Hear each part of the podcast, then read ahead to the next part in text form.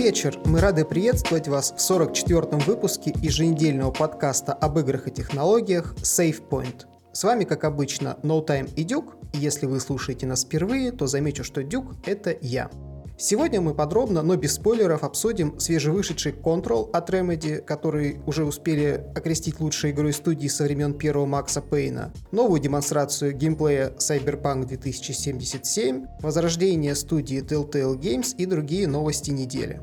Я тоже всех приветствую. Кто нас, наверное, давно слушает, помнит, как мы обсуждаем игры, что тот, кто поиграл, рассказывает про игру, потом отвечает на вопросы, ну или если в ходе рассказа основного какие-то вопросы возникают, то мы на них отвечаем, все у нас без спойлеров, поэтому не переживайте, что мы вам что-то наспойлерим. Если э, какие-то там крупные релизы игр будет, например, Death Stranding, то мы потом, наверное, отдельно уже со спойлерами про нее поговорим. Ну и, соответственно, поиграл в Control именно я, поэтому начну про нее рассказывать. Начну с того, что игра мне очень сильно понравилась, и это ну, так получилось, что это всего лишь одна из двух AAA игр, которые я в этом году брал на старте. Я в начале года играл в Days Gone, сейчас вот, соответственно, прошел новую игру от Remedy.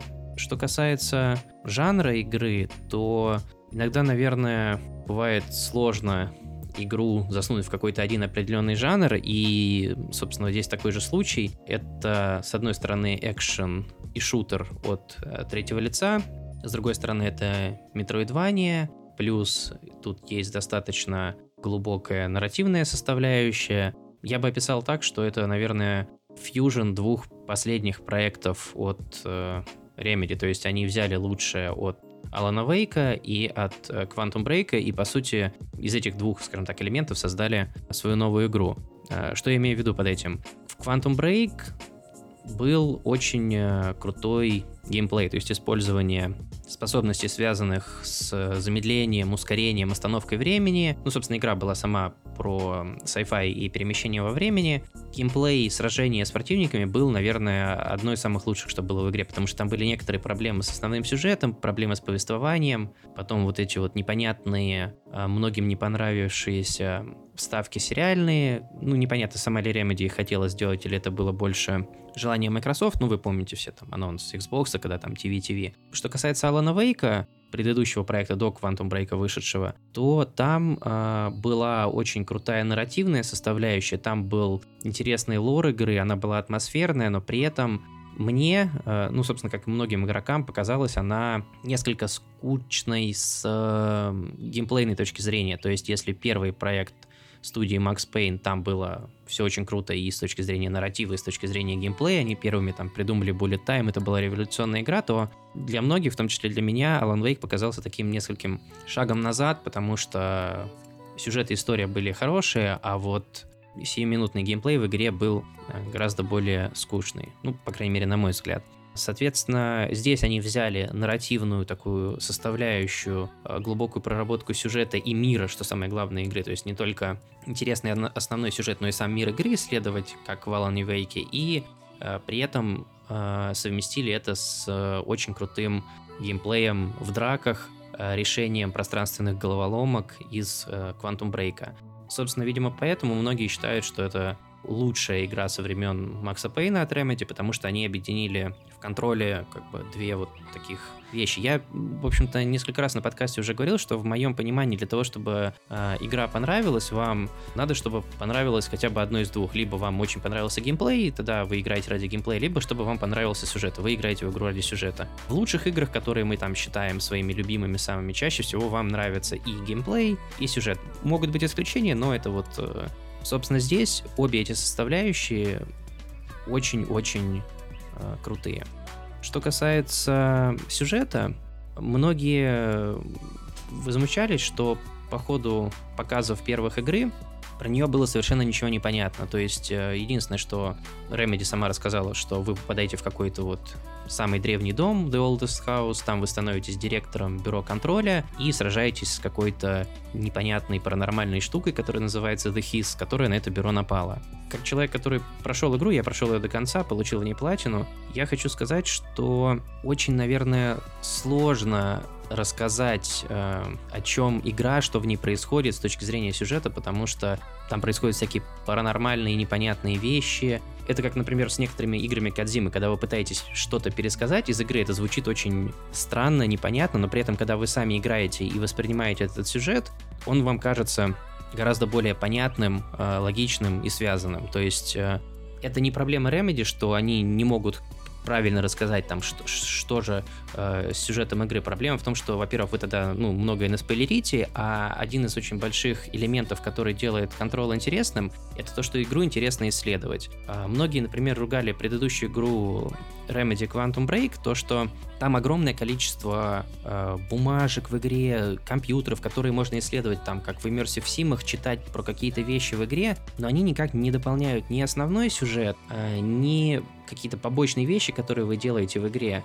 Ну, можно сказать, что это граф графомания ради графомании, то есть это немножко добавляет к общему пониманию мира, но это несет какого-то большого интереса. В то время как э, в контроле Вначале вам кажется, что это ну просто игра, в которой вам будет ничего не понятно, и по прохождению которой вы, пойме, вы будете знать еще меньше, чем в начале. Ну то есть какие-то все непонятные вещи. На самом деле, по ходу прохождения игры вам во-первых, э, по основному сюжету вам становится понятно, что многие вещи связаны и логично объяснены. А во-вторых, если вы исследуете мир игры, а, как я уже сказал, это Metroidvania, то есть вы можете получать новые способности, возвращаться назад, вам мир игры становится гораздо более понятен, плюс многие вещи, которые изначально казались, ну, это игровая условность, это вот тоже, то есть вот э, на самом деле все это внутри игры объясняется. Ну, я приведу два таких примера. Например, э, значит, игра Metroidvania, она поделена на четыре региона. Это Executive э, отделение, это, ну, то есть, как бы само здание,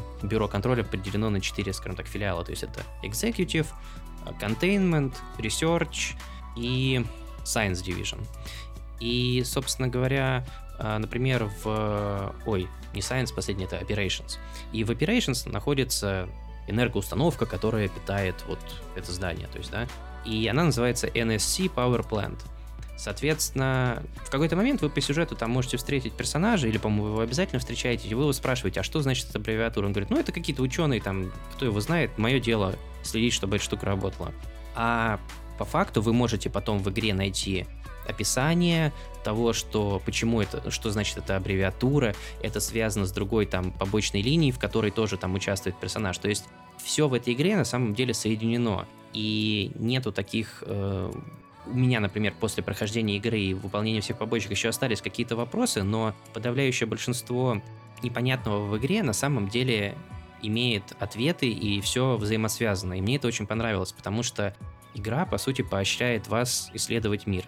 Если вы из тех людей, которые не любят э, там, читать все вот эти бумаги, которые вы находите, то основной сюжет игры достаточно интересен. Я бы сказал, что он там очень интересен, и э, вы получите удовольствие от игры, даже если вы проведете не так много времени на исследование мира, но при желании в игре все очень, очень э, хорошо объяснено.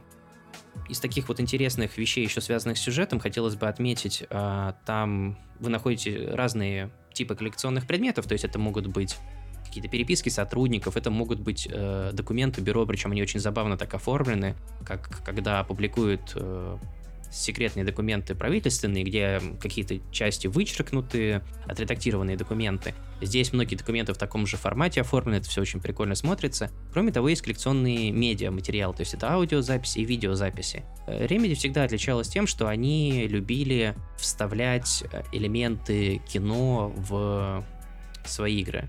Ну, то есть, если в первой части, э, в первых там играх Max Payne это было, ну, скорее не совсем видео, это были такие комикс-панели с реальными актерами, ну, может быть, даже не элементы фильмов скорее, а именно использовать реальных актеров. В Alan Wake этого было больше, в Quantum Break это вообще были полноценные видео, то здесь в коллекционных предметах есть, а, соответственно, видео, которые оформлены как записи одного из а, ученых, работающих в этом Федеральном бюро контроля. И сделаны они очень круто, то есть вот это в лучших традициях э, Aperture Science из портала, то есть это такие научное отделение из, наверное, 60 в эстетике 50-х, 60-х годов Америки. Ну, те, кто играл в портал, понимает, о чем я. А там можно тоже аудиозаписи находить. Оформлено это нереально круто, это подано с таким юмором. Например, там есть одна из видеозаписей, которая посвящена тому, что этот ученый начал сотрудникам раздавать там некие устройства, которые он говорит, что им нужно с собой носить.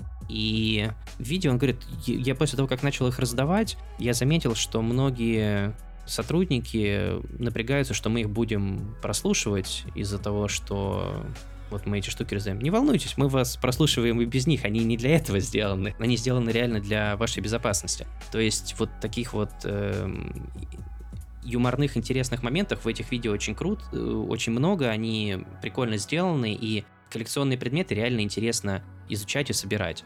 Соответственно, атмосфера игры... Сначала мне, вот когда я только начинал играть, мне казалось, что там будет много элементов хоррора, потому что я слышал, что мнение тех, кто уже поиграл до релиза, что э, эта игра похожа на Dead Space, на самом деле оказалось, что это больше не хоррор, наверное, напоминает, а триллер. То есть там есть стрёмные моменты, но в целом это такая больше гнетущая атмосфера, в которой вы пытаетесь разобраться, что произошло, пытаетесь решить поставленные между, перед вами задачи, и Игра такая очень, что называется, муди, похожа на нуарный такой детектив какой-то, то есть э, не, не с точки зрения сюжета нуарного детектива, а с точки зрения э, атмосферы такой гнетущей, когда вот по этим серым коридорам ходите. Но при этом, э, как я уже сказал, что в игре, поскольку находится четыре разных региона, четыре разных департамента этого федерального бюро, несмотря на то, что вся игра проходит в одном, как бы, можно так сказать, в замкнутом помещении, на самом деле очень сильно отличаются от себя разные зоны, плюс для того, чтобы не показывать всякие интересные спойлерные вещи,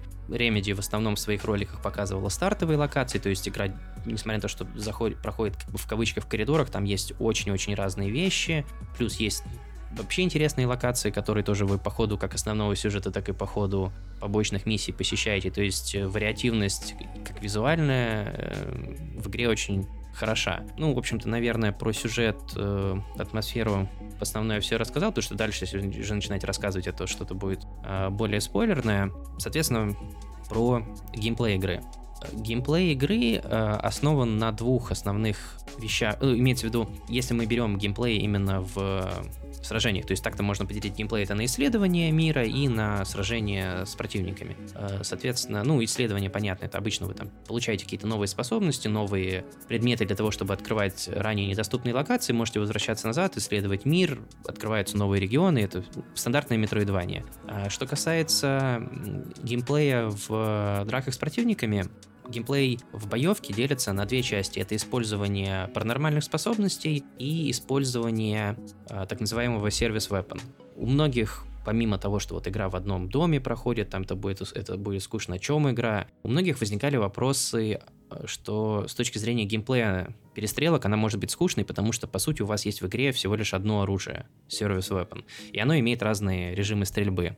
Во-первых, это очень классно вписано в сюжет игры. Во-вторых, получается, что во-первых, все эти режимы стрельбы, они уникальные, они отличаются, вы их можете там прокачивать, есть модификации, вы находите, которые э, улучшают ваше оружие. Во-вторых, наверное, самое интересное и крутое это не использование огнестрельного оружия, ну, можно его как бы к огнестрельному отнести, вот этот Serious Weapon, а использование ваших способностей, то есть это бросание предметов противников, левитация, э, бросать самих противников в других врагов.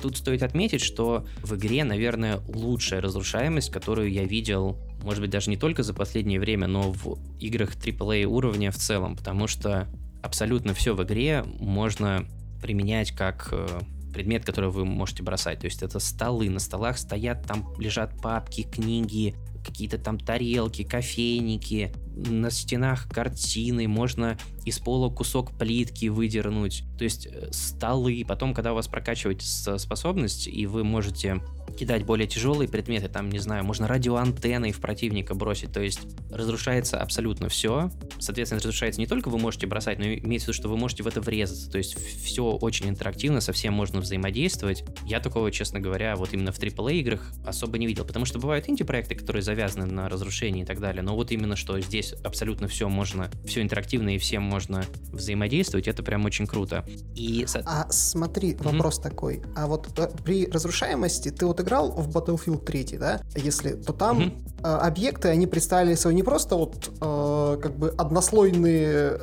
а у них еще и внутренние как бы слои были. Допустим, если ты в метро стрелял по креслам, то у тебя срывалась обшивка, и под ней обнажался там поролон, э, всякие металлические как бы конструкции. Здесь э, как объекты устроены, то есть они э, имеют ли внутренние слои какие-то э, материалов, или про- просто они ломаются и э, куча осколков?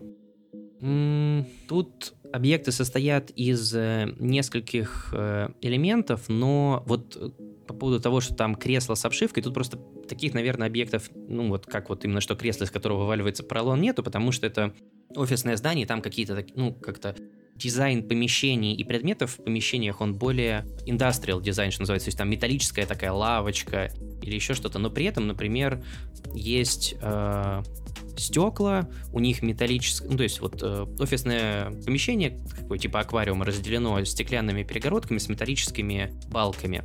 Э, можно отдельно разбить стекло, можно погнуть балку. Например, вот когда стоит стол офисный, на котором куча папок, куча всего, э, можно своими способностями телекинетическими поднять и весь стол бросить, а при этом, если вы начнете стрелять в стол или бить по нему, то стол начинается на различные щепки разваливаться, и при этом, э, если вы начнете стрелять в стол, то у вас столешница начнет по физике разваливаться. То есть это не то, что у вас там заготовленные куски, на которые она развалилась.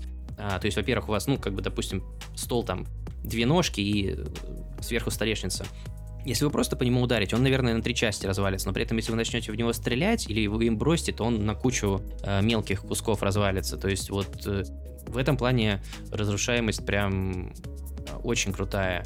Э, соответственно, после драки бывает, что помещение выглядит как вот сцена с перестрелкой на КПП в Матрице, когда там у них стены все развалились, облупились колонны, там этот чекпоинт, где стояли Э, полицейский, все это разворочено, то есть вот очень часто бывает после драк так все выглядит, что вы там это все бросаете в противников, и я разговаривал там с одним приятелем, который тоже прошел игру, у нас у обоих возник вопрос, почему даже в играх, где у вас бывают какие-нибудь там паранормальные или такие способности, нигде практически не используется телекинез с точки зрения бросания предметов, потому что это настолько весело в игре сделано, то есть это прям очень круто, что вы любой, по сути, предмет поднимаете, бросаете его в противников, потом вы прокачиваете эту способность, она достаточно много урона начинает наносить, и это прям очень, э, очень прикольно.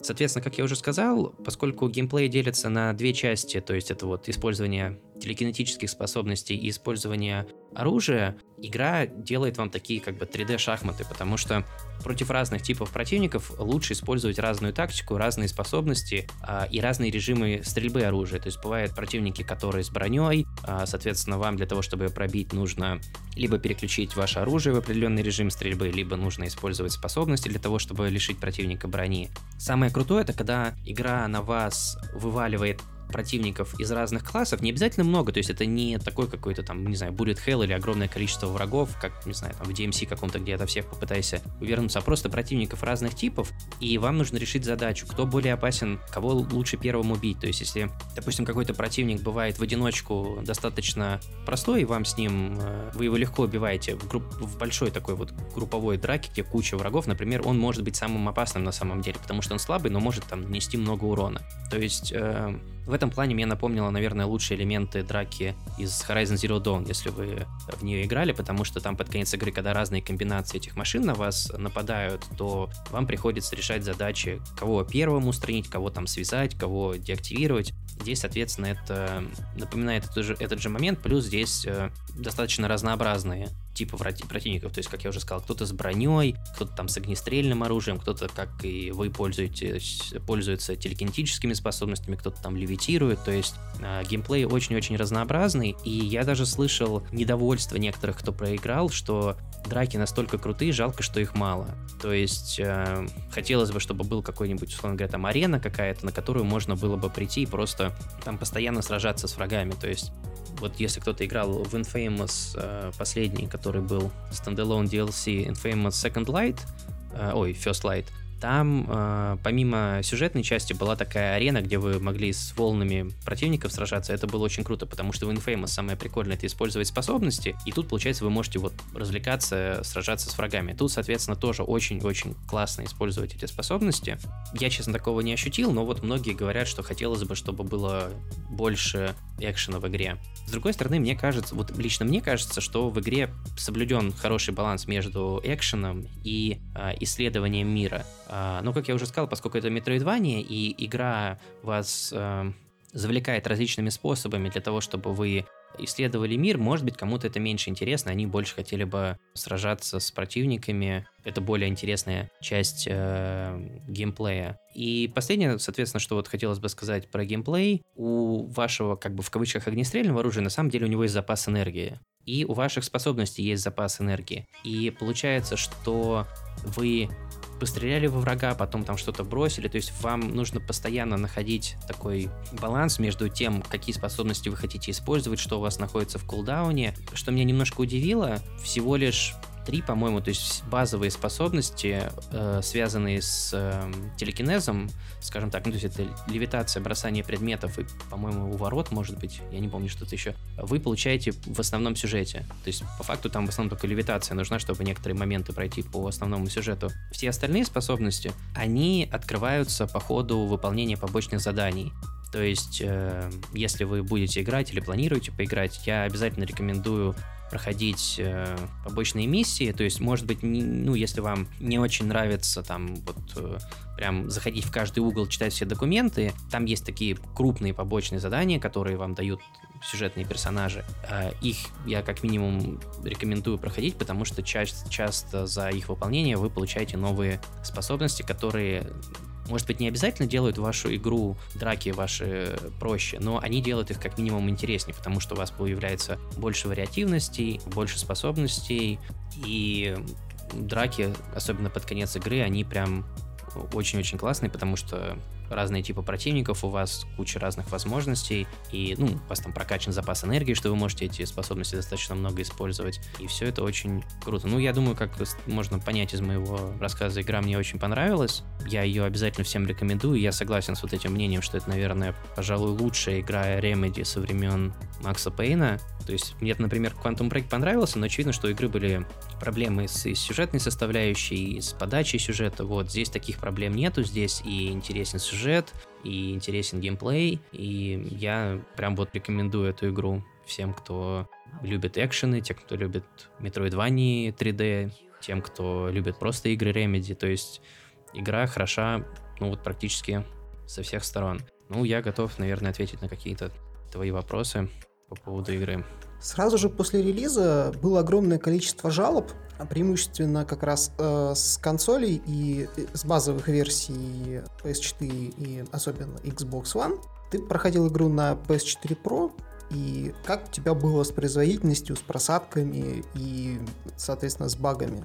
Да, я играл на PS4 Pro, поэтому, наверное, я не совсем могу рассказать о впечатлениях, которые могут возникнуть у людей, которые на базовых консолях играют. У меня тоже возникали некоторые технические скажем так, неполадки, да. На самом деле это достаточно странно, потому что в начале игры все было идеально, потом я там дошел до некоторых моментов, где у меня начали происходить всякие активные драки, где куча врагов, они э, вокруг них какие-то там частицы, там щит крутится, вы можете все бросать там в них столы, все это разлетается, и прям в какой-то момент начали сначала чуть-чуть, а потом ощутимые просадки в FPS происходить. То есть э, вначале чуть-чуть, такие скорее немного раздражающие, и вот потом было несколько драк, где прям я бы сказал, что было достаточно некомфортно драться. Но не всю драку, вот как вы используете способность, что там немножко пролагало. Вы из-за этого не умираете, но несколько портит игровой experience. Однако, наверное, со второй, третьей игры, то есть, вот, наверное, первая треть была, у меня практически все эти баги исчезли. Я не знаю, может быть, это связано с тем, что по сюжету я уже был в других э, локациях, в других зонах. Может быть, там проблема с, именно с оптимизациями этих локаций была, которые лагали. То есть, э, под конец игры у меня это вообще целиком пропало. И единственное, я вот, собственно, в конце, когда добивал до 100% игру, то есть там нужно секретные локации поискать, нужно выполнить разные побочные миссии, я по сюжету возвращ... ну, по сюжету, в смысле, по... для выполнения этих заданий возвращался в некоторые локации, в которых я был в начале, и у меня там э, были опять какие-то небольшие просадки во время драк. То есть, возможно, это связано именно с локациями, и Remedy уже сказала, что они вроде как планируют э, выпустить патч, повышающий производительность, поэтому подождем, посмотрим. Единственный, наверное, такой баг, который на самом деле меня даже больше раздражал, ну не баг, а вот, скажем так, именно проблемы с производительностью. Во-первых, если вы вызываете карту, она в игре вызывается не в паузе, то есть у вас такой оверлей э, над вашим экраном, она достаточно долго прогружается, то есть у вас сначала видны какие-то очертания и какой треугольничек, где вы находитесь. А во-вторых, когда она у вас открыта, у вас все то есть так подтормаживает. Во-вторых, э, когда вы открываете меню, в котором вы можете коллекционные предметы просмотреть, эм, какие у вас усиления персонажа или оружия стоит, ну то есть настройка персонажа, вы когда из, из, из этого меню выходите, игра, наверное, секунды 2-3, может быть 4 пролагивает. То есть во время драк лучше игру на паузу не ставить. И, в общем-то, скорее это такие раздражающие мелочи. Может быть, на базовых консолях она гораздо больше лагает, поэтому я вот э, тут я не берусь сказать. Собственно, что касается вот э, таких еще, получается, технических недочетов, даже на Pro консоли игра работает всего лишь в 1080p разрешении. То есть, если у вас не очень большой телевизор, наверное, это нормально. У меня 4К 55-дюймовый, и видно, что на самом деле, ну, как бы такая достаточно мягкая картинка в игре, то есть это не ну, понятно, что это далеко не 4К, это 1080p, но всякие не, графические недочеты иногда проскакивают, несмотря на то, что визуальный стиль и дизайн в игре очень крутой, именно вот э, графика и сглаживание, она э, местами прям иногда бывает бросается в глаза.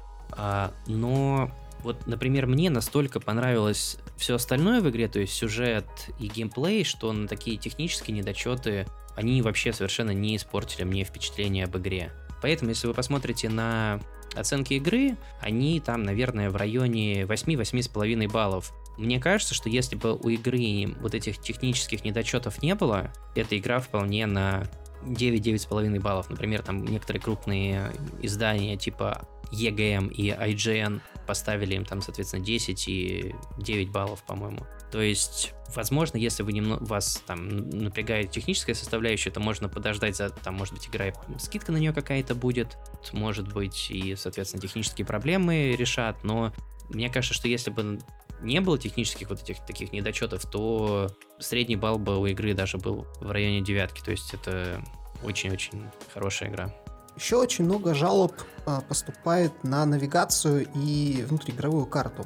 А, то, что по ней не очень удобно и не всегда очевидно ориентироваться. У тебя возникали какие-то с ней проблемы или это несколько преувеличено? Э, я соглашусь, что карта сделана достаточно странно, потому что поскольку это здание, а, ну там ну, это высотка там, да, самое древнее здание, то есть там нет такого, что прямо этаж над этажом находится, но э, местами у вас получается, что одна комната над другой, а по карте совершенно непонятно, потому что там некоторые, когда один предмет, эм, один уровень находится над другим, бывает что-то темнее, что-то светлее, но в одном моменте светлее помещение, которое находится выше, в другом моменте оно светлее и находится ниже, то есть не совсем понятна логика. Плюс в игре это метроидвания. Очень часто в современных метроидваниях 3D бывает, что у вас указан waypoint, куда вам идти по побочке или по миссии, вам э, как бы вам, вас ведут в нужную сторону. Здесь если вы откроете карту, вам только показывают нужную локацию, куда вам нужно попасть. Вам, вас за ручку туда не проведут. То есть вам нужно самому найти там двери, найти проходы. С точки зрения исследования и изучения мира игры, он не очень огромный, поэтому можно основные локации э, заучить. Это как вот когда в Dark Souls играете, в Dark Souls же вообще карты нету, вы сами запоминаете проходы от, э, из одного места в другое, там как что связано. С одной стороны, это очень прикольно, потому что игра вас поощряет за исследование, потому что плюс пока вы ищете, как вам нужно э, пройти в следующую зону, которая вам нужна, например, по сюжету, вы исследуете текущую комнату, находите всякие там побочные задания, э, интересные коллекционные материалы. Э, но при этом бывают иногда такие моменты, когда вроде по карте комната, которая вам нужна, находится вот там за стеной, вроде как тут должна быть дверь, как туда попасть, но вы туда по какой-то причине пройти не можете. То есть действительно карта местами сделана немножко непонятно. Я соглашусь, что это небольшой недочет. То есть мне кажется, что можно было сделать и хорошую карту, и при этом поощрять игроков исследованием. То есть не делать, э, как, чтобы вас за руку игра не вела, не показывала, куда нужно идти. Э, то есть, особенно когда я в конце игры уже после сюжета дочищал всякие побочки, исследовал, ходил в регионы, в которых я по какой-то причине не побывал по сюжету, я столкнулся с тем, что ну вот открываю карту, вроде как сюда нужно попасть, и, и, и даже с картой не могу разобраться, как туда пролезть. Конечно, все не настолько плохо, что там нужно искать гайды на где-то в интернете, но бывает, что ты там по 5 минут ходишь в комнате, пытаешься найти. В основном в сюжете такого было немного, наверное, всего пару раз, но вот если вы исследуете и там хотите изучить все секреты, то это может быть э, несколько раздражающим фактором. Насколько я знаю, в игре отсутствует выбор уровня сложности, то есть она играется как есть. А насколько она таки хардкорна и дает ли какой-то челлендж? Да, действительно, в игре нет выбора сложности. Я бы не сказал, что она очень сложная. Плюс в игре есть э, система прокачки.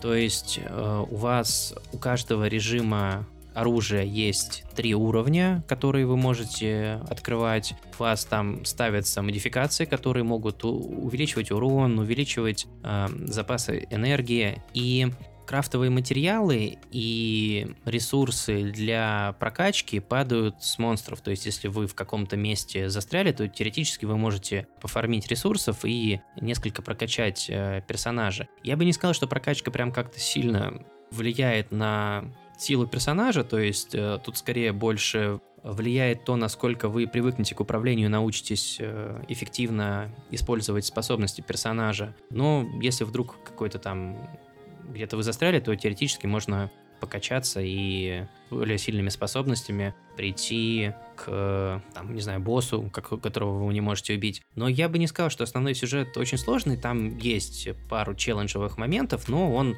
такой вполне себе обычный для AAA игры. А что касается побочных заданий, то там есть более сложные боссы опциональные, парочка, которые прям дают какой-то челлендж, но я бы не сказал, что это что-то там из ряда вон выходящее и очень сложное. Я вот поэтому повторюсь, если вы будете играть, я рекомендую проходить побочки не потому, что там сложные боссы, а потому что за многие побочки вам дадут способности, которые и игру сделают интереснее, и, во-вторых, ее облегчат. То есть э, вы, когда в игре откроете дерево способностей. Там способности, на самом деле, это, я бы даже сказал, что это не дерево способностей, это просто усиление ваших э, способностей. То есть вы открыли левитацию, там дольше летаете и так далее. Многие, если вы просто будете идти по сюжету, вас, вы, вы даже не увидите, что за способность у вас там должна быть, которую вы можете открыть. Соответственно, скорее исследование игры поможет вам э, лучше и проще э, пройти основной сюжет. То есть, э, опять же таки, это речь о том, что игра поощряет исследования, и это очень такой э, хороший знак в метроидваниях, потому что это не пустой мир, который вот просто сделан для того, чтобы, ну, походите в комнатах, посмотрите что-то, а действительно вы можете найти интересные сюжетные элементы и найти э, способности, которые сделают ваш геймплей более интересным и, возможно, поможет победить каких-то сложных противников. То есть я так понимаю, с балансом с ней, в ней все в порядке, в том плане, что она не становится и излишне простой, при перекачивании и не становится излишне хардкорной. Э, да, то есть э, простой она однозначно не, станов... не становится. Единственное, что когда вот уже, уже под конец игры вы попадаете в стартовые локации, ну или там заходите в них, то противников убить э, проще, но а, даже под конец игры, условно говоря, что у вас открыты все способности и прокачано все оружие, драки все равно интересные, Тут я, может быть, даже, может быть, даже соглашусь, что соглашусь с теми, кто говорит, что хотелось бы, чтобы в игре было больше экшена. То есть, возможно, в игре же уже анонсировано DLC, выйдет два дополнения, возможно, в каком-то из дополнений будет э, режим, где можно там нон-стоп с врагами сражаться и так далее, потому что, как я уже сказал в начале выпуска, а, то, что в игре вот реально очень фаново использовать эти способности, то есть вот телекинез, бросать противников, левитация, это все сделано очень-очень весело, и иногда даже обидно, что, условно говоря, драка закончилась, и, может быть, хотелось бы еще с кем-то подраться, потому что это настолько тактильно, очень приятно и круто сделано. А сколько у тебя по времени заняло прохождение и насколько в ней запарная платина? Начну я, наверное, с платины. Платина здесь вообще несложно. Единственное, что, наверное, все-таки вот чуть-чуть они не дотянули до того, чтобы вообще без гайда ее можно было пройти, потому что в игре, по-моему, всего порядка 250 коллекционных предметов, и, ну, все, кто знают, когда в игре много коллекционных предметов, это же нужно открывать гайды, 250 это вообще ужас какой-то. На самом деле для трофея нужно собрать всего 120, и 120 у меня было собрано уже, наверное, даже меньше, чем к середине игры, потому что там действительно очень много чего можно найти, и поскольку исследовать мир игры интересно, это не доставляет никаких сложностей. Единственное, наверное, такая немножко запарный трофей — это прокачать до конца все способности, то есть открыть всю, все дерево талантов на 100%. Там вам дают э, очки, улучшающие ваши способности за прохождение миссий э, сюжетных и побочных, также за нахождение секретных локаций. И, к сожалению, пройдя все миссии и сюжет, вы не получите все эти умения. Вам нужно будет еще наверное, даже большую часть секретных локаций найти. Причем секретные локации — это не обязательно там какой-то какая-то комната, где дополнительная миссия или что-то лежит, а это может быть, например, там атриум такой в, в, одном, в одной из зон есть. Там есть э, балкон, на который э, нельзя подняться по лестнице, но вы можете с другой стороны этого атриума на левитации туда прилететь. То есть это такая маленькая какая-то комнатка, которую просто, о, вы ее нашли, там может находиться collectable предмет, может быть, находиться апгрейд для оружия или там что-нибудь такое, а может ничего не быть. То есть по карте эти в кавычках секретные зоны не найти. То есть это обычно такое маленькое-маленькое помещение, и оно, ну, на карте никак э, его вычислить нельзя. И вот, собственно, это единственное, где я воспользовался гайдом, потому что все остальное, когда у меня было сделано, я, наверное, сам нашел только, может быть, 5 или 6 таких секретных мест, а для стопроцентного прохождения игры э, их требуется, наверное, ну, их нужно не все найти, нужно достаточно, чтобы у вас прокачалось, э, прокачались все способности, потому что за нахождение каждого этого секретного места вам одно очко абилити дают. Нужно, может быть, там 15 или 20 было найти, вот. Это немножко было обидно, потому что со всех остальных точек зрения там как бы все без гайда нормально делается. А что касается длительности игры, основной сюжет, наверное, если вот прям вообще только его проходить, можно там часов за 12 15 уложиться. А целиком игра с учетом там побочек, исследований, это, наверное, порядка часов 25, может быть, даже ближе к 30 часам. У меня вот, учитывая, что я исследовал, наверное, даже уже под конец более 30 часам натикало. И мне, честно говоря, очень понравилось, что игра прям не огромная, потому что я, наверное, весь этот год э, и играл во всякие какие-то огромные open world игры, в которых там геймплея минимум часов на 60, если вы только сюжет проходите. То есть началось еще все в прошлом году с RDR 2, а в этом году, вот я, как уже сказал, единственная новая игра была Days Gone, потом я доигрывал в Assassin's Creed Odyssey, проходил дополнение, я старые игры некоторые проходил, там, Steep и так далее, везде там по 60-80 часов геймплея, и, честно говоря, такое было освежающий experience, потому что здесь нету затянутых сюжетных моментов, то есть э, нет такого, как в некоторых играх, когда вам кажется, что вы уже находитесь в конце сюжета, а потом, а вот нифига, на самом деле вам нужно еще пойти сюда, нужно пойти туда. Э, здесь понятно, что есть э, элементы в основном сюжете, которые э, вам кажется, что вы, ну, что может быть сейчас что-то произойдет, но на самом деле там, ну, вам нужно потом в другую локацию пойти, но это не затянуто, то есть вы, геймплей держит вас э, в напряжении, вам интересно узнать, и нету филлерного контента э, в основном сюжете. И мне это, честно говоря, очень понравилось. И я даже до контрола думал, надо во что-нибудь более короткое поиграть, чтобы типа прям очень сюжет сфокусированный, без э, не, ненужных элементов был сделан. Вот, собственно, здесь прям мне кажется, что у них идеальный соблюден баланс между насколько игра длинная и насколько сконцентрирован и интересен в ней основной сюжет. Но при этом ты говоришь, что тебе не хватает таких опциональных экшен-моментов, э, ну, как в том же God of War сделали два опциональных мира, где можно было дополнительно провести время, посражаться и погриндить. Я сказал, что, наверное, это вот многих это очень сильно напрягло. Меня это в меньшей степени, но я соглашусь, что, наверное, это бы игре не помешало, потому что, когда вы закончите основной сюжет, вы можете продолжать играть, то есть, как в God of War, вы можете исследовать какие-то зоны, и у вас единственное, что есть рандомные энкаунтеры, то есть вы просто идете там куда-то и можете там встретить врагов, пока исследуете мир. Если вам именно хочется посражаться, чем-то заняться, то нет такого вот действительно, как в God of War или как в Infamous, что вы приходите и можете просто по подраться с кем-то. Потому что, собственно, как вот в God of War, как в Infamous, использовать способности и геймплей в драках, он очень прикольный, и хотелось бы, чтобы это можно было где-то вот эм, отдельно поделать. Возможно, как я уже сказал, это будет в дополнениях, но пока не совсем понятно, что там будет.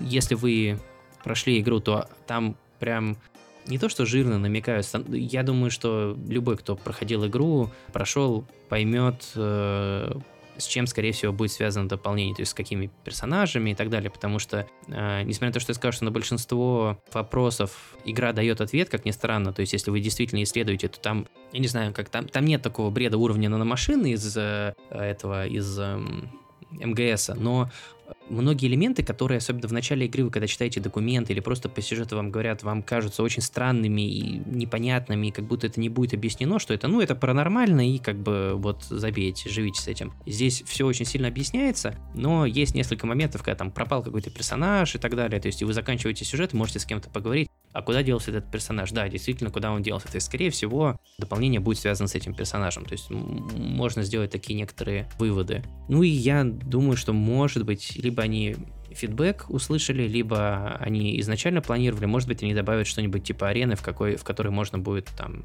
заниматься тем, что как в опциональных э, мирах э, в God of War проходить какие-то испытания. Кстати говоря, ну, поскольку ты говоришь, что она в некотором роде является и в том числе метроидванией, а, я так понимаю, в ней есть некоторая доля бэктрекинга, и когда ты возвращаешься на предыдущие локации, где ты все порушил, поломал, там вот эта замечательная разрушаемость, оно сохраняется или предметы восстанавливаются? Предметы восстанавливаются, меня, честно говоря, это вообще не напрягало, потому что мне кажется, что, ну, во-первых, это там, я могу что-то путать, но мне кажется, это даже там как-то в лоре немного э, игры самой объясняется, потому что это еще Remedy сами говорили на анонсе игры, то, что это здание, оно перестраивается, э, соответственно, у него э, если вот такая простое, сравни, простое сравнение, как э, Хогвартс, там, где лестницы сами перемещаются, еще что-то, то есть здесь здание тоже такое, оно как бы живое, оно двигается, и а, поэтому локации восстанавливаются. Но и единственный немножко такой а, момент, который на этом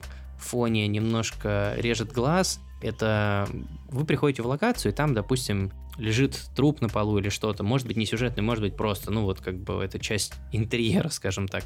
Дальше, и, соответственно, вокруг него там какое-то небольшое разрушение. То есть очевидно, что с кем-то там дрался человек. После этого в этом помещении подрались, все сломались, все сломалось, вы ушли, потом по какой-то момент вернулись в эту локацию, локация восстановлена, но вот этот труп лежит там же, где он лежал, и вокруг него есть там небольшое разрушение. То есть это вот, наверное, единственное, что немножко раздражает. Так, мне кажется, что это достаточно весело, потому что заново можно там эти столы разрушить, плюс э, больше предметов, с которыми можно взаимодействовать, то есть э, мне, наверное, это даже понравилось. То есть я не считаю, что это какой-то э, минус или что-то такое. Кстати говоря, тут на неделе еще выяснилось, что по адресу, где находится это здание, в реальном мире находится тоже очень загадочное здание, без окон, ну, э, практически без дверей, и непонятно, чем оно там внутри занимается.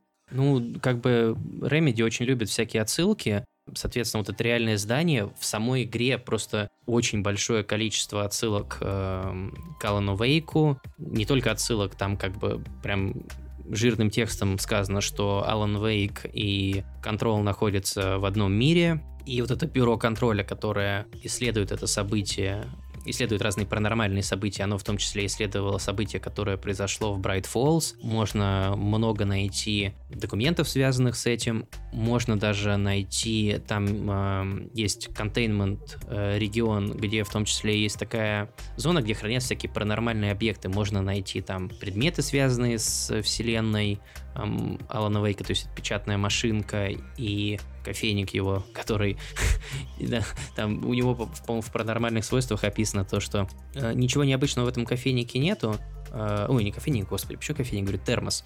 Ничего необычного в этом термосе нету, кроме того, что кофе в нем никогда не остывает. То есть такие всякие моменты, плюс отсылки к всяким культурным событиям в реальном мире, то есть, ну, как вот это здание или там к разным фильмам. То есть э, в этом плане Remedy провела очень э, такую большую работу, и, как я уже сказал, это вот все относится к тому, что в игре все объясняется. То есть многие, ну не то что многие, некоторые вещи, которые, например, в Alan Wake остались без ответа, можно даже в этой игре найти ответы на то, что, что же на самом деле там произошло. И учитывая, что на Alan Wake вы, выкупили права Remedy у Microsoft, у меня есть такое подозрение, что они могут куда-то начать в эту сторону развивать эту свою вселенную, то есть это может быть либо Control, либо вообще кроссовер, либо новый Alan Wake, но уже с учетом того, что вот есть это бюро контроля, то есть э, возможности очень большие, тут будет очень много зависеть от того, насколько э, успешно будет продаваться эта игра. По первым данным, пока данные положительные, но она уступает вот свежим эксклюзивам Nintendo, которые тому же самому Astral Chain, который только что вышел на свече, поэтому пока об этом судить рано, но я надеюсь, что будет какое-то развитие, потому что, ну, как я уже сказал, у меня с Alan Wake была проблема с тем, что мне показался достаточно скучным и монотонным геймплей, а здесь эту проблему решили, плюс оставили все то же самое интересное исследование мира и выяснение, э, разгадку тайн, что же на самом деле происходит. Еще, я так понимаю, игра очень, наверное, порадует фанатов СКП, СКП Foundation. Еще игра, я так полагаю, очень должна порадовать фанатов SCP Foundation, поскольку она очень похожа по атмосфере на творения, которые входят в этот проект. Ну вот да, что касается отсылок, там достаточно много отсылок к SCP, потом там то есть в SCP э, лоре есть всякие объекты, тут тоже есть деление, что объект of power, altered item, то есть э, очевидно, что они много брали вдохновений из э, СЦП и различных городских мифов. Там, например, в самой игре в Executive э, департаменте есть э, регион, который посвящен корреспонденции, которая обрабатывает э, бюро и, соответственно, это корреспондент, ну, как бюро это реагирует, они находят какие-то упоминания о необычных событиях и посылают туда агентов выяснить, что-то было на самом деле, это паранормальное событие, как Bright Falls в Alan Wake, или это какая-то фиктивная ситуация. Соответственно, там есть письма, которые, когда люди какой-то бред пишут, или, соответственно, отсылки э, с событиям, которые упомянуты в различных э, элементах СЦП. Я бы сказал, наверное, что две, наверное, такие которые по духу вещи больше всего похожи на игру, это вот как раз-таки лор CP Foundation и сериал Fringe от э, Джей Джей Абрамса. То есть это вот, наверное, такие... Я, я не знаю, честно, чем, чем там вдохновлялись Remedy, но вот это очень две вещи, которые, мне кажется, большое влияние на игру произвели. Ну, я думаю, что мы достаточно подробно рассмотрели э, замечательную игру Control от Remedy. И можно переходить к следующей нашей новости. А на неделе наконец-то показали геймплейное демо, которое демонстрировали за закрытыми дверями на выставке Gamescom. Это игра Cyberpunk 2077. И сразу же после этого демо, в отличие от того, что показывали год назад, а, возникло очень много недовольства, потому что первая большая, первая большая демонстрация Cyberpunk она производила мощный вау-эффект. Мы наконец тогда увидели, как выглядит игра, как она будет играться в общих чертах. Она произвела тогда немало вау-эффекта, а сейчас она стала выглядеть как-то, наверное, более обычно. Это во-первых. А во-вторых, выяснилась довольно любопытная подробность, что это не совсем то демо, которое показывали на Gamescom, потому что высказались э, игровые журналисты, они сказали, что то, что показывали на Gamescom, во-первых, имело большую продолжительность, то есть вот это 15-минутная демо, оно представляет из себя, представляет собой нарезку различных моментов, э, прохождения за разные классы, там показан и силовой метод прохождения, и то, как будет играться за так называемого нетранера. Э, это персонаж, ориентирующийся больше не на грубую силу, а на возможности взлома и использования окружения. На Gamescom показали им несколько более продолжительное демо, и оно выглядело даже иначе, то есть и графически, и по эффектам.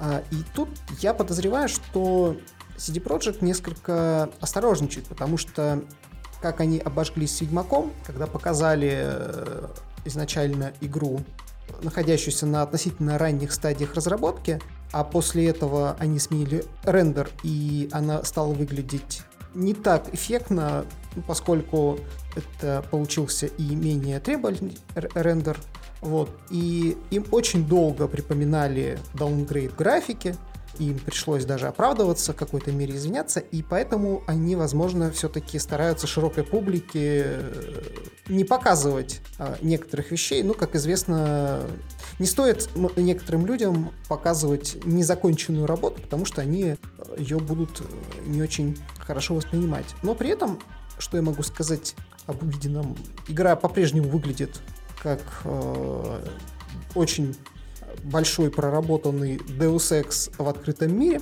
Я не разделяю такого рода недовольство э, тем, как она выглядит. То есть понятно, что э, Киану Ривз э, выглядит не так, как э, на CG, не так, как в CG-графике, которые показывали в трейлере. Но, тем не менее, игра выглядит достойно, и я думаю, что все с ней будет в порядке. Но вау-эффекта такого уже, к сожалению, нет. Потому что игру мы видели еще год назад. Она претерпевает некоторые изменения, там интерфейс меняется, какие-то механики. Что следует понимать, опять же, касательно этих механик, поскольку эта игра будет, по сути, состоять из большого количества разнообразных игровых механик, будет давать большую вариативность прохождения, то, наверное, не стоит ждать от нее такой вылизанности, как от игр более узких жанров. То есть, если, к примеру, мы а, возьмем Uncharted 4,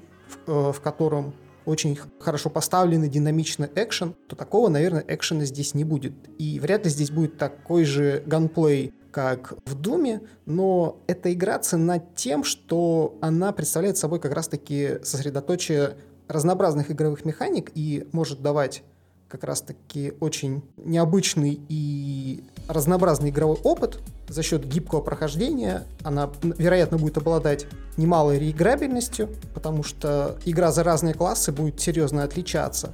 Вот. Но надо понимать, что такого рода игры, они вряд ли когда-то будут вылизаны, так как игры более узких жанров.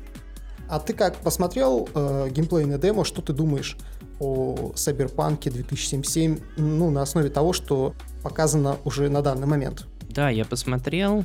Я не разделяю вот этого, скажем так, недовольства тем, что показали, потому что, мне кажется, основная проблема это то, что нам в прошлом году показали целый час геймплея, и сложно, наверное, чем-то уже удивить, потому что уже даже по тому часовому ролику, несмотря на то, что там не показывали ни меню, вот как здесь, ни меню прокачки, ни там игра в разных стилях, то есть вот за как играется за Нетранера, уже по тому часовому ролику можно было очень полное, ну не полное, очень хорошее впечатление о том, что представляет из себя игра сложить. И сейчас поэтому вот эти новые демонстрации не представляют такого вау-эффекта, как э, тот первый показ, потому что нам тогда об игре было ничего не известно. И мне кажется, может быть, тут э, сами CD Projekt немножко погорячились тем, что прям вот этот часовой ролик выложили. Теперь немножко из-за этого недоволен. Ну вот можно сравнить с показами Death Stranding и Кадзимы, потому что сколько уже было показов, и с каждым показом становится все, все, все более и более понятно. То есть изначально вообще ничего было не ясно, после последнего показа уже вот начали какие-то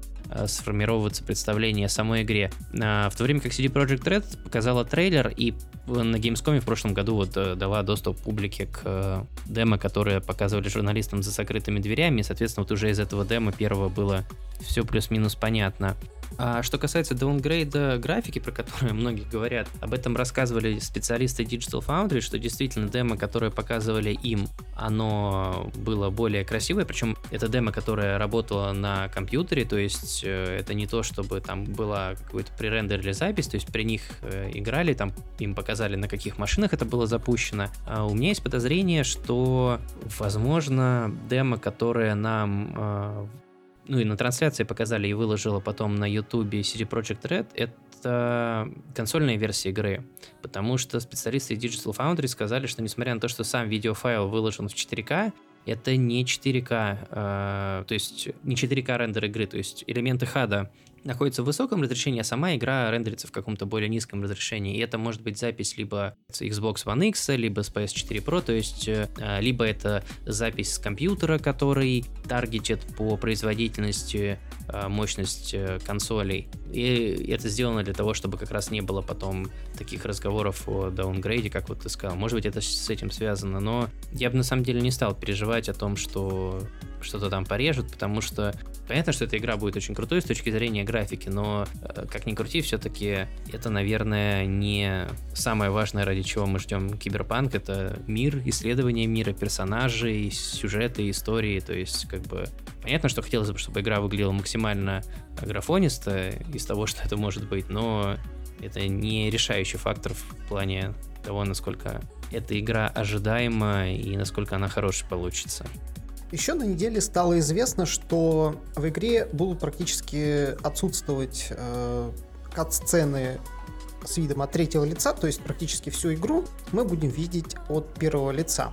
И это довольно прикольно, на мой взгляд, потому что это дает довольно-таки большое погружение, и если вы помните то демо, которое показывали год назад, там был замечательный момент установки электронных глаз, и с точки зрения того, как это было показано и обыграно, то есть у вас там прямо-таки полный эффект погружения создавался а, и подключение к вот этого дополнительного глаза. Вот поэтому, если они этот момент хорошо проработают, это будет очень классно.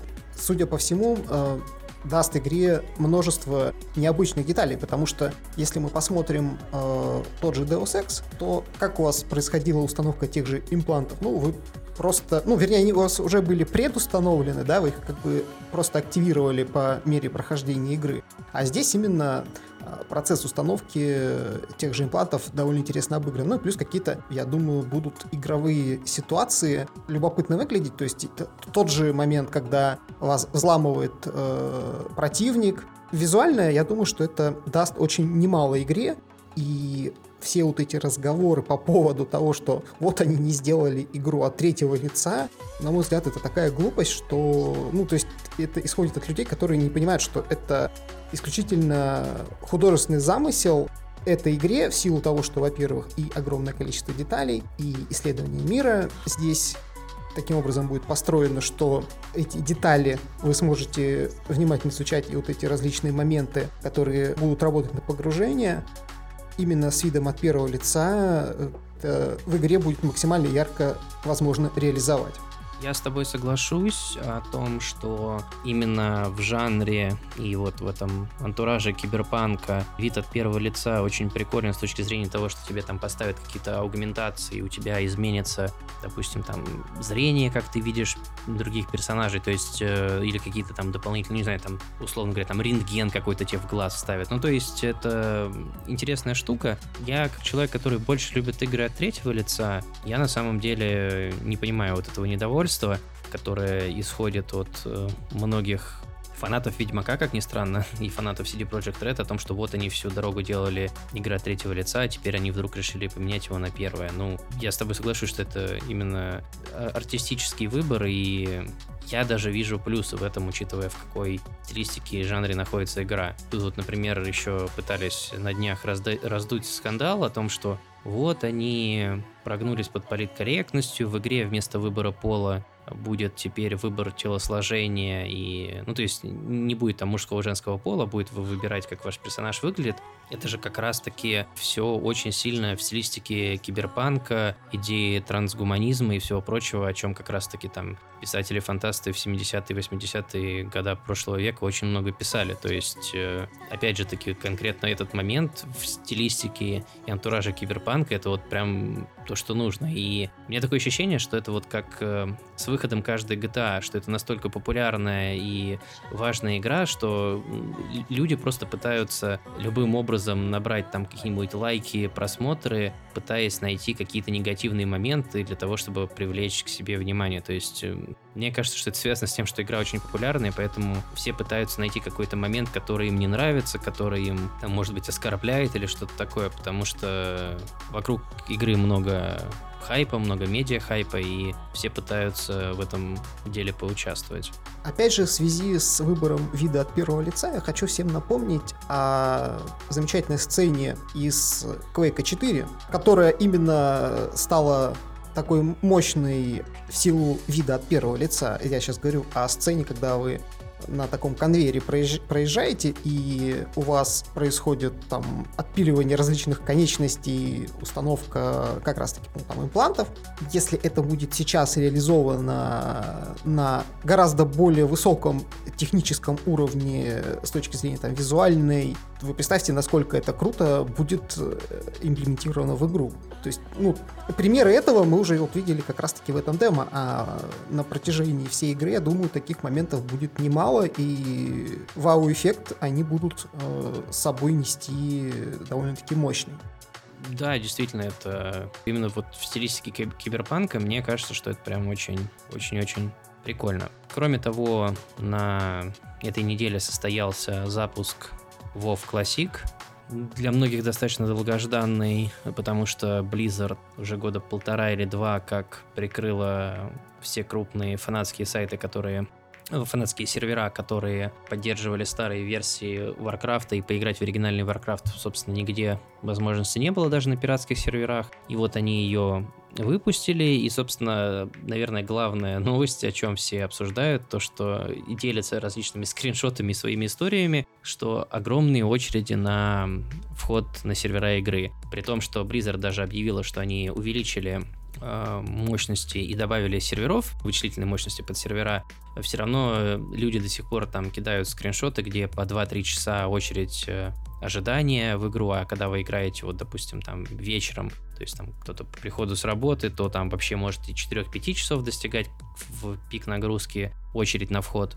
В общем-то, это достаточно забавно. А, мне кажется, что это связано с тем, что Blizzard, э, ну вот мы с тобой про это несколько раз говорили, о том, что, а, наверное, у игры будет очень большой хайп на старте, а потом он будет постепенно спадать. Мне кажется, Blizzard тоже это понимают, и поэтому они не хотят добавлять э, много серверов, потому что понимают, что их потом придется в любом случае отключать. И вот сейчас такой стартовый некоторый ажиотаж на игру пройдет, там сейчас стримеры все стримят, многие кто уже давным-давно не играл в WoW, вернулись ради именно WoW Classic, то есть они вот в актуальной версии, там, может быть, там года 3-4, может быть, даже больше не играли и ради ностальгии пробуют. И мне кажется, что там пройдет месяц-другой, и, соответственно, ажиотаж на это все дело спадет. Скорее всего, ну, кто-то останется играть, но в целом, я думаю, что популярность этой игры, она скорее такая временно, э, временная и вызвана ностальгией и вниманием стримеров к ней.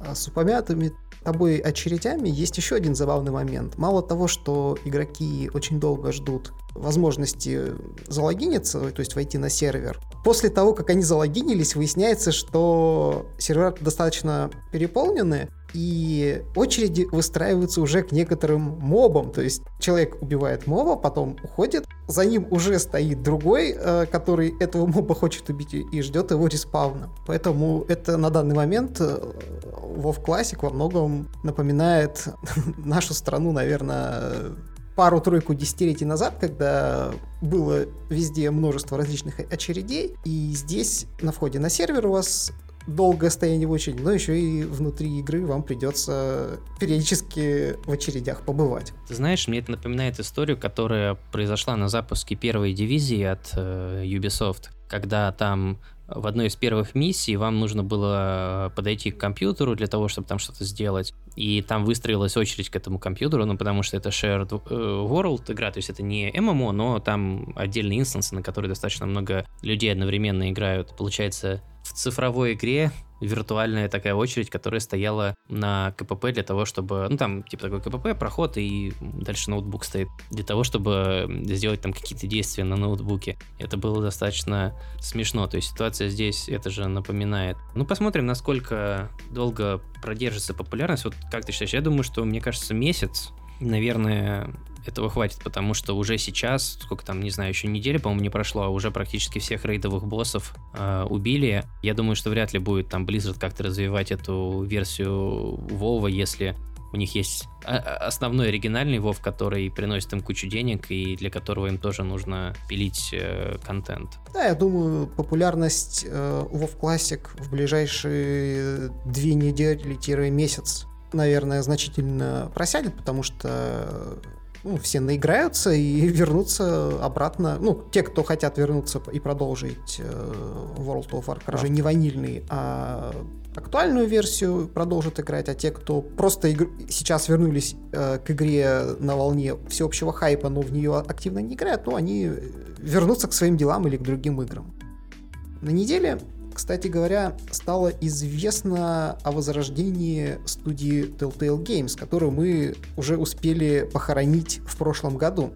Напомню, что смерть э, студии была связана с кризисом менеджмента, поскольку в студии разрабатывалось огромное количество игр э, по закупленным лицензиям, то есть все деньги практически, э, ну, большая часть денег уходила на покупку лицензий, они делали как можно больше игр, и от этого и качество их страдало, ну и, соответственно, продажи были не ахти. И в итоге студия пришла к тому, что ну, деньги просто закончились, потому что новые игры не очень хорошо продавались и имели немало проблем, как с творческой точки зрения, так и с технической. Правда, среди этого случались и хорошие относительно игры, тот же Бэтмен.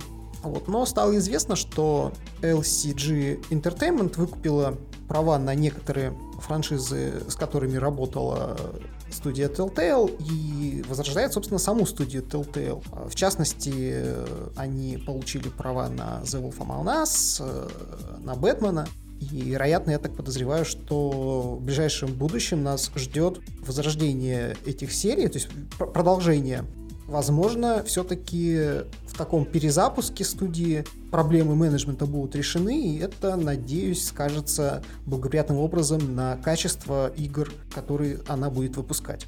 Тут стоит отметить, что они не получат ни при каком раскладе права на их самую популярную и прибыльную серию, а как некоторые говорят, что это чуть ли не единственная игра, которая вообще приносила деньги uh, The Walking Dead, потому что права на эту серию выкупила Skybound Interactive, которая является владельцем прав на сериал и, собственно, выпускает сериал. Ну и они, собственно, занимались доделыванием и разработкой финального сезона, который э, был в самом разгаре, когда студию Telltale Games закрыли. И э, они же сейчас вот выпускают обновленную версию Definitive Edition, где на новом движке, на новой графике выйдут все четыре ну там три основных и спин сезона The Walking Dead.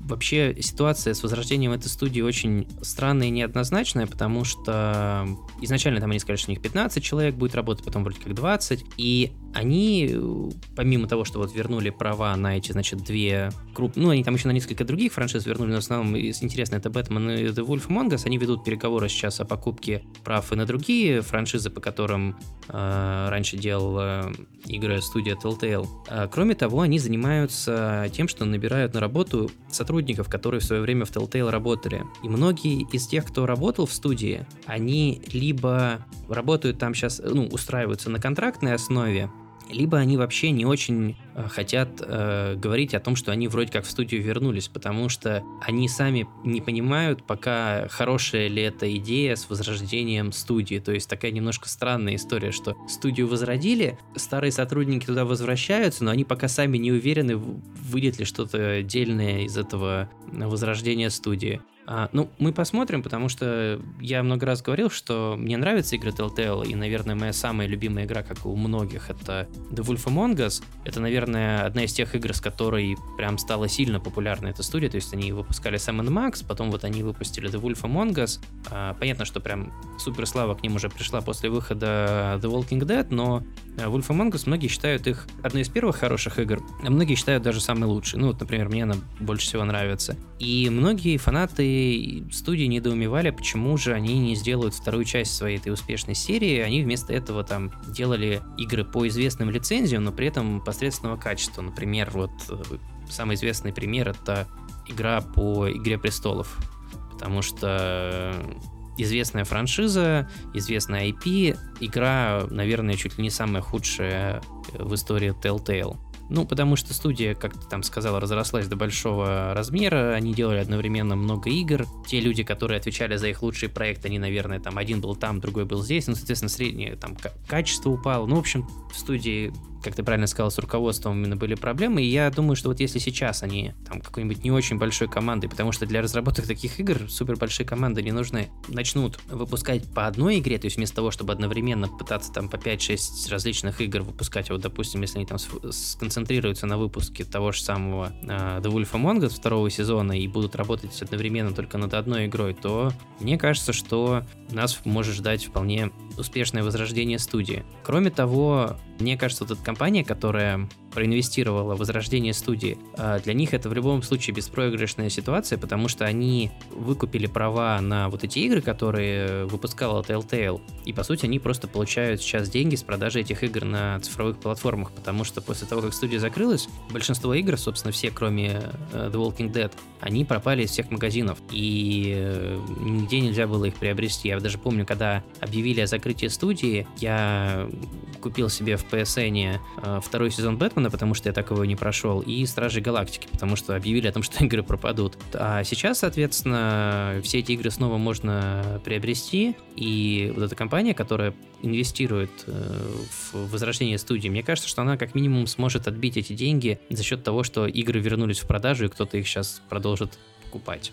Ну и следующая новость, которую мы хотели бы обсудить, это анонс NBA 2K 20. Игра-то, понятное дело, была анонсирована уже давно, потому что серия NBA 2K выходит каждый год, но вышел э, ролик релизный, анонсирующий, там, показывающий геймплей. Но что самое интересное, в игре были показаны очень странные вещи, потому что вроде как игра про баскетбол, а там были показаны казино, какие-то мини-игры, однорукие бандиты. И, в общем-то, ролик мгновенно получил огромную кучу дизлайков на ютубе, после чего 2K компания ролик со своего канала удалила, мало того, что в целом очень странно то, что они показали казино и вот это вот все, все прочее в, в э, спортивной игре, так еще и игра получила рейтинг э, 3+, то есть everyone, более низкого возрастного рейтинга получить нельзя. И многие недовольны тем, что такие механики с казино, в котором можно тратить реальные деньги, добавляют в игры, которые имеют рейтинг 3+. В общем, что ты думаешь по поводу этой ситуации? Потому что я-то, в принципе, на самом деле, наверное, в большинстве своем не так, что прям сильно отрицательно отношусь к микротранзакциям, но в данном случае, мне кажется, какую-то такую уже черту такие переступили. Да, я тут с тобой полностью согласен, потому что это уже, мягко говоря, перебор. По сути, у нас спортивную игру представляют действительно как некое казино, то есть уже абсолютно не прикрыто, и это как раз-таки вызвало закономерный фидбэк негативный.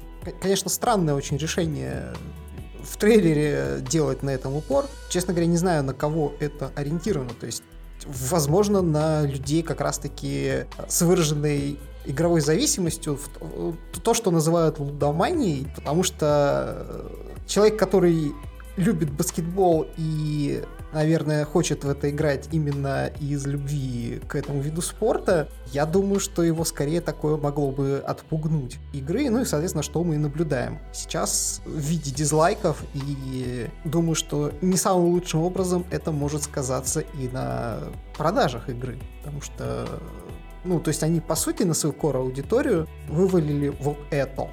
Я не знаю, ну, вот нас, наверное, большинство все-таки слушает тех, кто живет э, в России, скажем так, и у нас, как и во всей Европе, самая популярная спортивная серия это FIFA, в то время как в Америке, соответственно, самая популярная спортивная серия это именно NBA 2K. И это не NBA Live, которые делают EA Sports, а это NBA, которые делают э, студия, ну не студия, издатель которых является 2K, это издатель, например, э, Рокстаров, то есть они выпускают там GTA и все прочее. Это самая крупная в Северной Америке спортивная игра, она постоянно возглавляет вместе с Call of Duty различные топы продаж, В общем-то, в прошлом году она уже попала в скандал, связанный с непонятными микротранзакциями и монетизацией, потому что в игре добавили кастомизацию персонажей, то есть вы можете изменять э, прически своих э, баскетболистов, причем я так понимаю, там есть режим карьеры, вот это все, то есть можно форму для команды покупать, менять. Некоторые вещи, например, там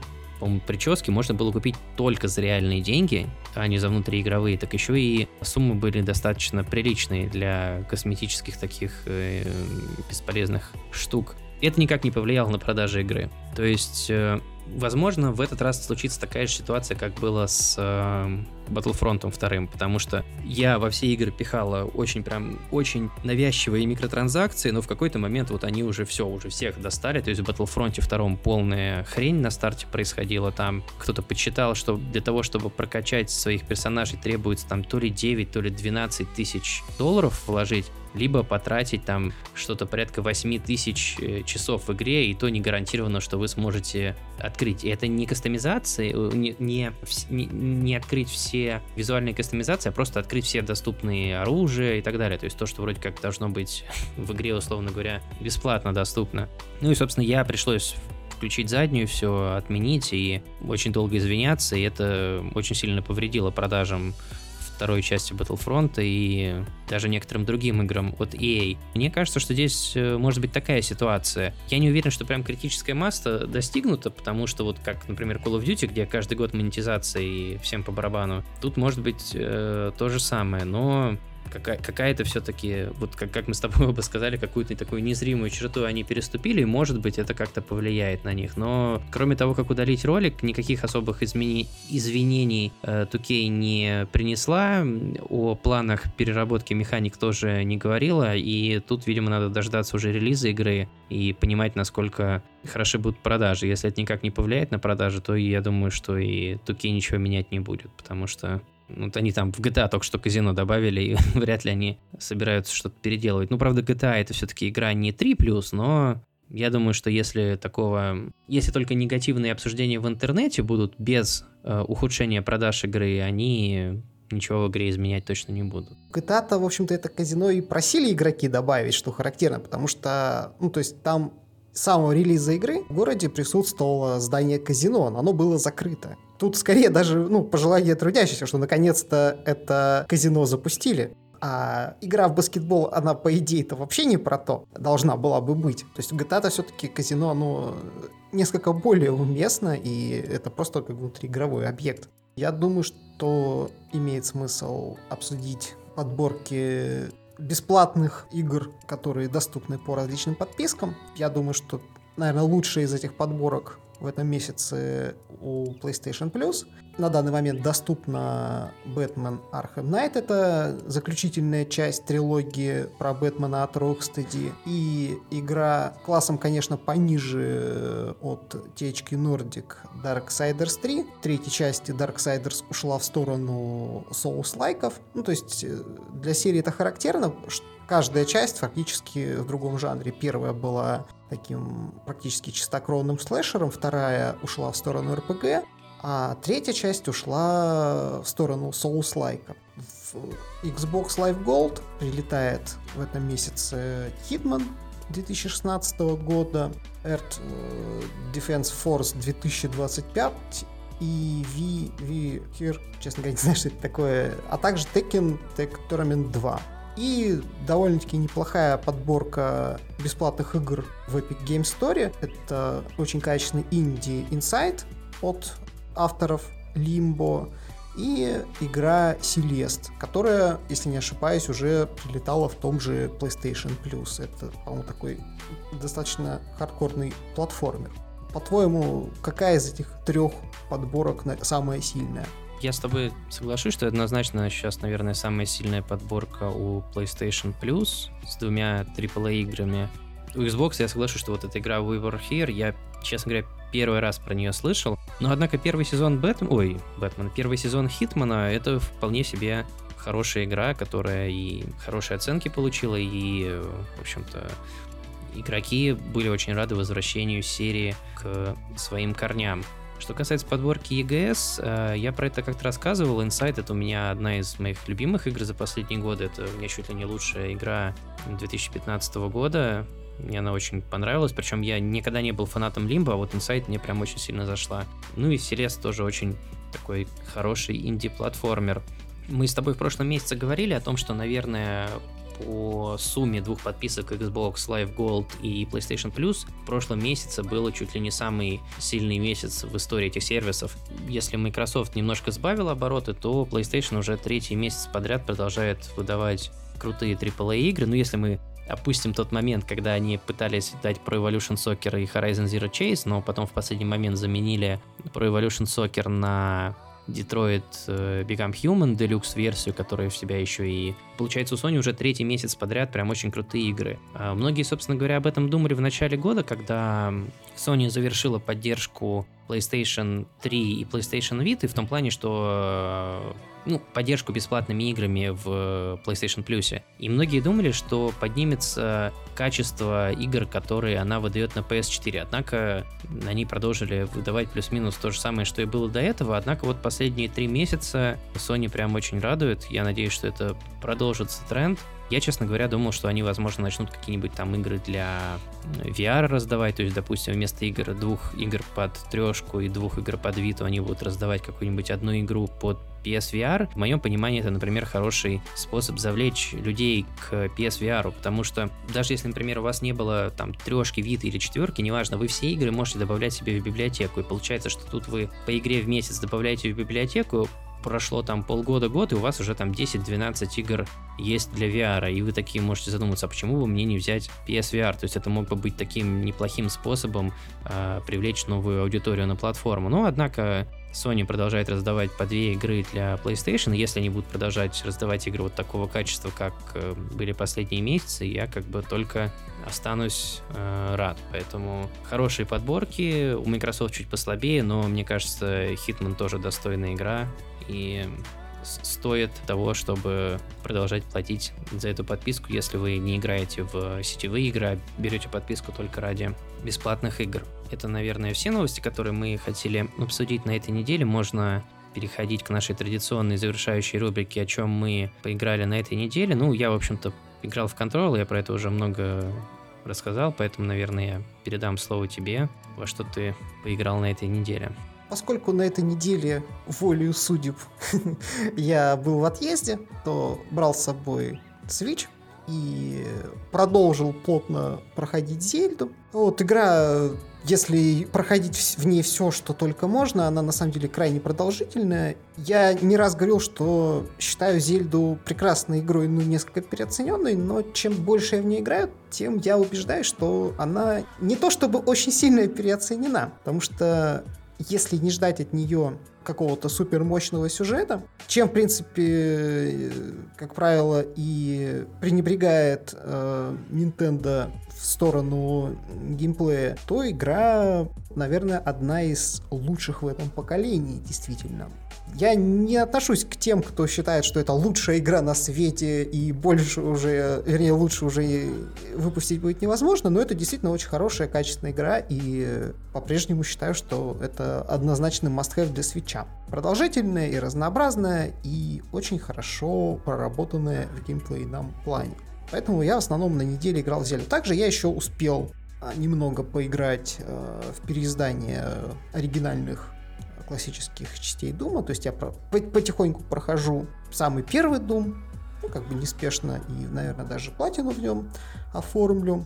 Вот. Ну и, в принципе, все, потому что неделя у меня выдалась достаточно интенсивной э, в плане работы, поэтому по поиграть удалось не очень много. Поэтому я думаю, что на этой замечательной ноте мы можем попрощаться на неделю. Через неделю мы снова с вами встретимся. Я думаю, что э, наконец-то игровая индустрия выходит из летней спячки, уже началась, в общем-то, осень. Сейчас у нас ждут и осенние релизы, и различные новости, анонсы. В частности, скоро будет а, Tokyo Game Show, где Хидео Кадзима обещал показать уже более основательный геймплей Death Stranding. могут быть и другого рода анонсы. Поэтому все это мы обсудим в наших следующих выпусках. Всем до новых встреч и услышимся с вами через неделю.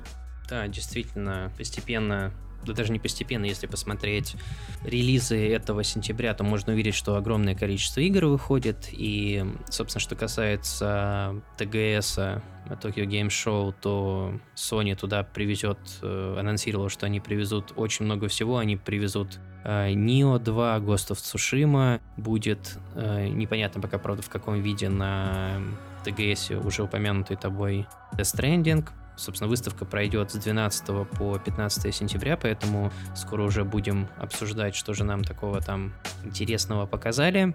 Мы с вами прощаемся на неделю. Подписывайтесь на канал. Всем пока.